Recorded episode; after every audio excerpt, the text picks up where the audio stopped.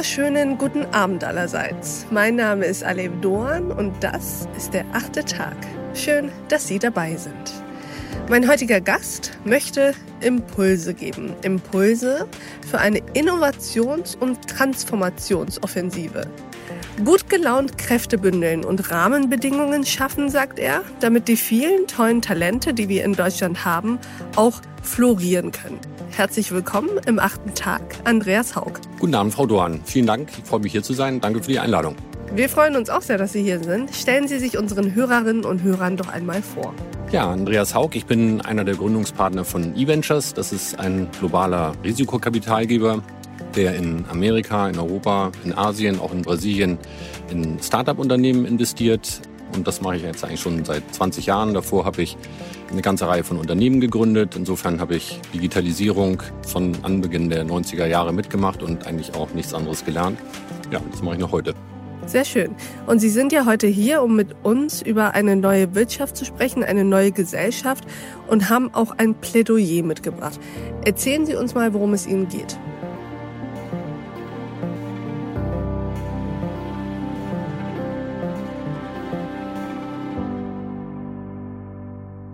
Ja, wie Sie eingangs schon gesagt haben, wollen wir eigentlich eine Innovations- und Transformationsinitiative Offensive starten. Und zugegeben sind wir zwar jetzt aktuell in der Corona-Krise, in einer wirklich schweren Krise und alle Aufmerksamkeit ist darauf. Aber wir werden auch aus der Krise herauskommen und dann geht es darum, wie wir uns mit der Zukunft beschäftigen. Und da müssen wir aus diesem Wohlstandsverteidigungsmodus nach dem Motto, hoffentlich hängen uns die Chinesen und die USA nicht zu schnell ab, rauskommen und einfach diese Krise, wie ja auch mal Churchill gesagt hat, nicht ungenutzt verstreichen lassen, sondern das zum Anlass nehmen, wieder die Zukunft in die Hand zu nehmen, uns erfolgreich zu gestalten. Und dazu haben wir eigentlich alle Zutaten, nämlich im Wesentlichen tolle Unternehmer, die wir in Deutschland immer schon hatten. Und da müssen wir uns überlegen, wie können wir diese Potenziale bestmöglich ausschöpfen, damit die sich entwickeln können und wir unsere Zukunft erfolgreich gestalten können.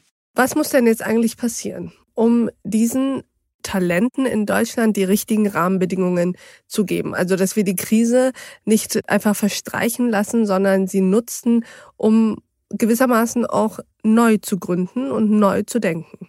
Ja, ich glaube, wir brauchen diesen schönen Begriff äh, Moonshot Thinking. Und wenn man mal so überlegt, der kommt ja ursprünglich mal äh, daher, dass, glaube ich, Kennedy 62 diese ähm, äh, bekannte Aussage gemacht hat, we have decided to go to the moon.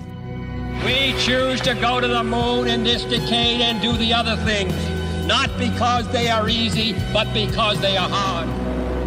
When Kennedy said that we would put a man on the moon, it's about the fact that he said, We don't know how to do this yet, and we're gonna do it anyway.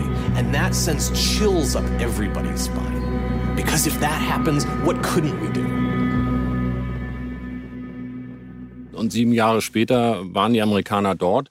Und ich glaube, diese selbe Art von Moonshot Thinking müssen wir in Deutschland an den Tag legen. Schulterschluss von allen Kräften bringen und ein Innovationsökosystem aufbauen, was eine Grundlage für uns ist, auch in den nächsten 20, 30 Jahren erfolgreich zu leben. Denn es geht ja neben aller Wirtschaft auch um das Gesellschaftssystem, in dem wir leben. Und ein Gesellschaftssystem braucht wirtschaftliches Auskommen.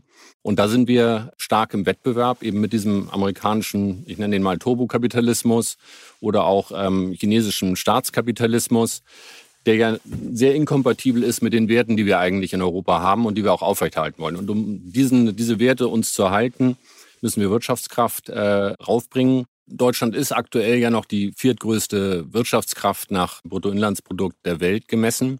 Aber wir haben halt unsere Stärke auf der Industrie aufgebaut und haben so ein bisschen verpasst, dass eigentlich der entscheidende Wettbewerbsfaktor in der Wirtschaft in den letzten 20, 30 Jahren Technologie geworden ist. Und in diesem Technologiebereich liegen wir halt ziemlich weit zurück und haben sie nicht genutzt, die Möglichkeiten, die sich geboten haben, weil wir möglicherweise zu sehr auf sag mal, Krisenbewältigung und äh, Wohlstandserhalt und wie lange bleiben wir noch Exportweltmeister geachtet haben, als zu schauen, wovon wollen wir eigentlich 2040, 2050 leben und in welcher Gesellschaft wollen wir leben. Das heißt, es geht auch so ein bisschen in die Richtung, dass Sie jetzt erwarten von Deutschland und auch verlangen, dass wir aus dieser reaktiven Position rauskommen und nicht nur gucken, was passiert in den USA, was passiert in China, was passiert auch in anderen Staaten, wo die Start-up-Szene sehr stark ist, wie zum Beispiel Israel. und dann daraus Rückschlüsse auf uns ziehen, sondern Sie wollen, dass Deutschland von sich aus proaktiv bestimmte Schritte unternimmt. Ja, ich glaube, der Ansatz zu schauen, wo man steht, ist immer ein guter, um dann den Weg zu definieren, wo man hin möchte. Und äh, wenn man sich die Zahlen anschaut, dann ist das sehr ernüchternd. Nicht? Wenn man anschaut, von den global 20 größten Internetunternehmen kommt keins aus Europa. Zwölf aus den USA, sieben aus China. Unter den 100 wertvollsten Unternehmen der Welt taucht ein einziges Unternehmen auf, SAP, auf Platz 72. 20 Plätze schlechter als letztes Jahr. 16 kommen aus Europa, aber dreimal so viele aus den USA. Wenn man sich überlegt, und wir wissen das alle, das ist die alte Zahl, Apple ist das wertvollste Unternehmen der Welt, 1,5 Billionen Bewertung an der Börse. Damit ist Apple mehr wert als 750 börsennotierte deutsche Unternehmen.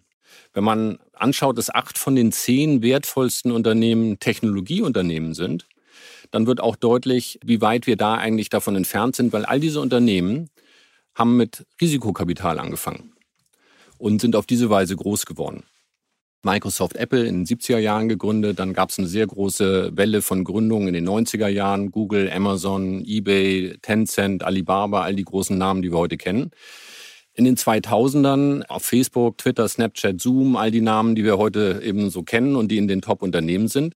Und in diesen 50 Jahren haben wir als Deutschland ein SAP hervorgebracht. Das heißt, Brauchen wir mehr Mut zu Risikokapitalinvestitionen in Deutschland? Ja, also ich glaube, es ist ein Schulterschluss oder ein Zusammenlegen von mehreren verschiedenen Komponenten und ganz weit vorne steht die Bereitstellung von Kapital. Da sind wir einfach so weit im Hintertreffen, wenn man anschaut, dass letztes Jahr 300 Milliarden weltweit in Risikokapital weltweit investiert worden sind und davon 150 Milliarden in den USA, in Europa 50 Milliarden knapp und in Deutschland knapp sieben Milliarden. Aber woran liegt das denn? Also plädieren Sie jetzt an Privatinvestoren, mutiger mit ihrem Kapital umzugehen? Oder ich meine, das Geld gibt es in Europa doch auch. Das Geld gibt es in Europa auch. Es wird aber nicht zur Verfügung gestellt. Von wem nicht? Von, sagen wir mal, denjenigen, die das Geld haben. Zum einen haben wir hier im Unterschied auch zu Amerika die Versicherungen, die keine äh, Genehmigung haben, weil sie ihr Geld mündelsicher anlegen müssen in Risiko zu investieren. Großen Renditen in Amerika kommen von Versicherungen, Pensionfonds, Pensionskassen, die ihren, naja, einen nicht großen, aber einen wesentlichen Teil ihres Wachstumsgeldes eben auch in Risikokapital anlegen und damit sehr gut fahren. Stiftungen. Wir haben 100 Milliarden Stiftungsvermögen in Deutschland, was nicht in Venture Capital oder in Risikokapital angelegt werden darf, weil es mündelsicher alloziert werden muss. Aber ist das nicht auch was Gutes? Ich sehe daran wenig Gutes, weil äh, Geld, was sozusagen auf der Bank liegt, und gerade bei Stiftungen ist es ja äh, dramatisch, weil die äh, Verzinsung des eingelegten Kapitals in Staatsanleihen oder auf dem Konto null ist. Das heißt, die Stiftungen bekommen kein Geld, um ihren eigenen Stiftungszweck mehr umzusetzen, weil sie keine Rendite erwirtschaften. Insofern liegen da Milliarden rum, die weder für die Stiftungen eingesetzt werden können oder deren Zwecke, noch eben in Wachstum investiert werden. Und auch die private Aktienkultur in Deutschland ist eine Katastrophe. Und in, wie gesagt, wir haben ja da ein, ein, ein Buch veröffentlicht kürzlich, Deutschland Start-up. Und auch da fordern wir, innovativ zu denken. Ja, also warum gibt es nicht eine Vermögensabgabe für Vermögende, was renditeorientiert in Risikokapital investiert wird und auch zurückfließen kann. Also eine gute Anlage. Oder das müssen Sie kurz erklären. Das ist super spannend. Also eine Vermögensabgabe für Vermögende, dass dann der Staat in Risikokapital investiert. Mhm. Es gibt ja gute Beispiele, wenn man anschaut, Norwegen, Staatsfonds, Singapur, äh, Hongkong, die ganzen arabischen Golfstaaten haben ja äh, billionenschwere Staatsfonds. Und diese Staatsfonds äh, investieren das Geld und in der Regel sehr gut und auch zum Teil in Risikokapital. Temasek aus Singapur beispielsweise ist ein großer Risikokapitalgeber.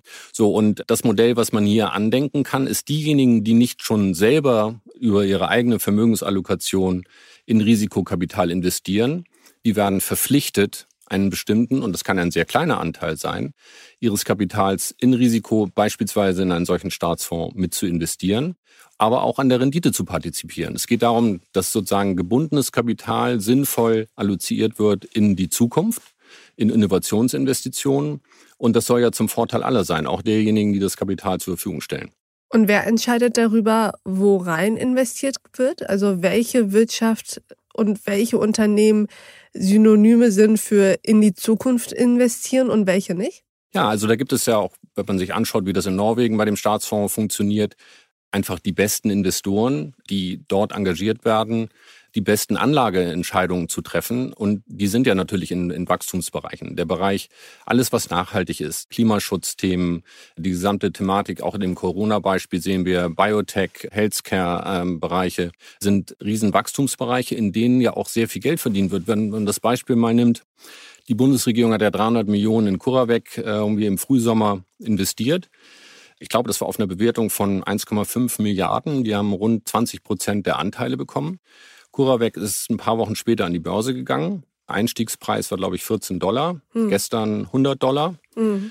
Die Bundesregierung hat ihren Einsatz verzehnfacht innerhalb von wenigen Monaten und dazu beigetragen, dass Impfstoff produziert wird. Also man kann das eine tun, ohne das andere zu lassen. Und es gibt sehr viele Felder, in denen man sinnvoll eben investieren kann und damit eben auch das Ökosystem und die Wirtschaft entsprechend zukunftsfähig gestaltet. In Deutschland liegt das Geld halt rum und wird nicht eingesetzt. Das heißt, Ihre Idealvision ist, dass wir nicht nur der Wirtschaft sozusagen ein Update geben und eine neue Energie, sondern gleichzeitig auch ein bisschen was für die Gesellschaft tun. Absolut. Ich glaube, dass äh, der Aufbau eines Ökosystems erfordert das Zusammenwirken vieler Kräfte. Ja, das eine ist Kapital. Geld schießt Tore, gibt's ja mhm. im Sport als Weisheit. Äh, das gilt auch in dem Bereich. Darüber hinaus geht es aber auch darum, alle Bereiche Bildung, Forschung zu modernisieren und anzupassen. Deutschland hat ja eine hervorragende Forschungsinfrastruktur, aber jeder Forscher, der die Uni verlässt, um in die Wirtschaft zu gehen, wird argwöhnisch beäugt von seinen Kollegen nach dem Motto, ein Abtrünniger, der wohl nicht mehr der Wissenschaft dienen möchte. Ja? Statt diese Transformation oder diese Transferleistung in Wissen, in Talenten eben auch stark zu fördern. Schulen haben wir ein Riesenproblem. Die Integration von Mitbürgern mit Migrationshintergrund, die hochtalentiert sind auch für technische Berufe. Dieses ganze duale Ausbildungsmodell in Richtung Digitalisierungsfähigkeiten ist völlig unterentwickelt. Wir brauchen die Politik, die Rahmenbedingungen schafft. Wir sind in Deutschland durch den Pluralismus oder den, durch äh, äh, mehr oder weniger sozusagen die fragmentierten auf Länderebene strukturierte Bildungspolitik, Wirtschaftspolitik, äh, alle Aspekte extrem wenig schlagkräftig. Der nordrhein-westfälische Zukunftsfonds steht im Wettbewerb zum Bayerischen, der wiederum gegen den Hamburger antritt und in Berlin ist auch was. Aber ich dachte, Wettbewerb belebt das Geschäft. Ja, aber nicht zu kleinteilig. Insofern gilt es ja nicht, ein größeres Haus als der Nachbar zu bauen, sondern wir wollen ja wirklich monumentale mhm. Bauwerke, in denen wir in der Zukunft leben können, schaffen. Und ich glaube, ganz wichtig ist eben auch dieses gesellschaftliche Umdenken. Ja, damit fängt es eigentlich an. Wir müssen uns zu Gründern bekennen, die ja auch dazu beitragen, unsere soziale Marktwirtschaft aufrechtzuerhalten und die mehr fördern. Wir haben in Deutschland diese sehr unglückliche Perspektive, dass man als Unternehmer nicht, nicht unerfolgreich sein darf. Scheitern, pleite gehen ist etwas, was äh, negative Assoziationen weckt. Mein Sohn hat es nicht geschafft, das Modell war nicht gut und dies und jenes. Es ist eher mit, naja, hoffentlich wird das nochmal was. Ja, warum ist er denn nicht zum Daimler gegangen? Ja, ähm, also sozusagen hat was Anständiges gelernt. Hat was Anständiges gelernt, genau. Und auf der anderen Seite, wenn dann einige wenige großen Erfolg haben und auch damit große Vermögen ansammeln, dann kommt die deutsche Neidkultur sofort ins Spiel und man sagt, so jung und so viel Geld und er hat ja noch gar nicht lange Jahrzehnte dafür gearbeitet und ist denn das eigentlich gerecht im Verhältnis äh, zu demjenigen, der hart arbeitet, aber wenig verdient? Da kommt die Neidkultur. So und wenn man in Deutschland also auf der einen Seite als Unternehmer nicht verlieren darf und auf der anderen Seite aber auch nicht gewinnen darf, dann bleibt ja nur das Unentschieden. Und mit Unentschieden kommt man eben da als Land, äh, als Zielsetzung nicht besonders viel weiter. Und wir müssen, glaube ich, als Gesellschaft erkennen, dass wir Unternehmertum fördern müssen. Und zwar in einer Art und Weise positiv fördern, dass wir auch fordern, nämlich soziales Engagement, das Bewusstsein, nachhaltig zu arbeiten, unsere europäischen Werte zu verteidigen und weg von diesem Individualismus und weg von diesem eben Turbokapitalismus, wie wir ihn bei den Elon Musks, den Jeff Bezos oder den Larry Ellisons äh, eben in Amerika häufig sehen und die ja inkompatibel mit unserem Gesellschaftsbild sind. Das sind, finde ich, sehr klare und sehr nachvollziehbare Worte und auch Wünsche und Impulse. Vielleicht zum Abschluss noch eins. Ich habe das Gefühl, wir kommen dem aber schon näher. Ich habe das Gefühl, wir gehen schon mittlerweile anders mit Unternehmertum um.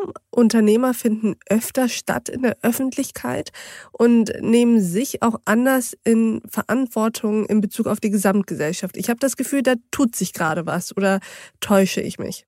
Nein, absolut. Wir sehen ja ähm, in unserer Tätigkeit sehr, sehr viele junge Unternehmer und gerade die neue Generation an Unternehmern, die ist wirklich ähm, sinnstiftend unterwegs. Ja, die, da geht es nicht ums schnelle Geld, sondern es geht um sich auszuprobieren, innovative Lösungen zu finden und einfach etwas zu bewirken. Deswegen sind die auch in vielen Feldern, die im Bereich von Nachhaltigkeit, von Umweltschutz, im Bereich von Life Science tätig und äh, eben auch mit dieser Motivation. Sehr schön. Das heißt, es muss noch viel passieren, aber es gibt auch Grund zur Hoffnung. Absolut. Ich bin da sehr zuversichtlich. Und wir haben ja alles, was wir brauchen, vor der Haustür. Wir müssen es nur bündeln und nicht darauf warten, dass der andere anfängt, sondern gemeinsam die Dinge in die Hand nehmen. Und wie gesagt, mit Kapital anfangen, die Bildung voranbringen und die Gesellschaft motivieren, das zu unterstützen. Andreas Haug, vielen Dank, dass Sie im achten Tag waren. Sehr gerne. Vielen Dank. Hat mir Spaß gemacht. Uns hat es auch Spaß gemacht. Ich hoffe, liebe Hörerinnen und Hörer, Ihnen hat es auch Spaß gemacht. Und ich würde mich freuen, wenn wir uns im nächsten achten Tag wieder begegnen. Bis dahin, auf sehr, sehr bald. Ihre Aleb Duan.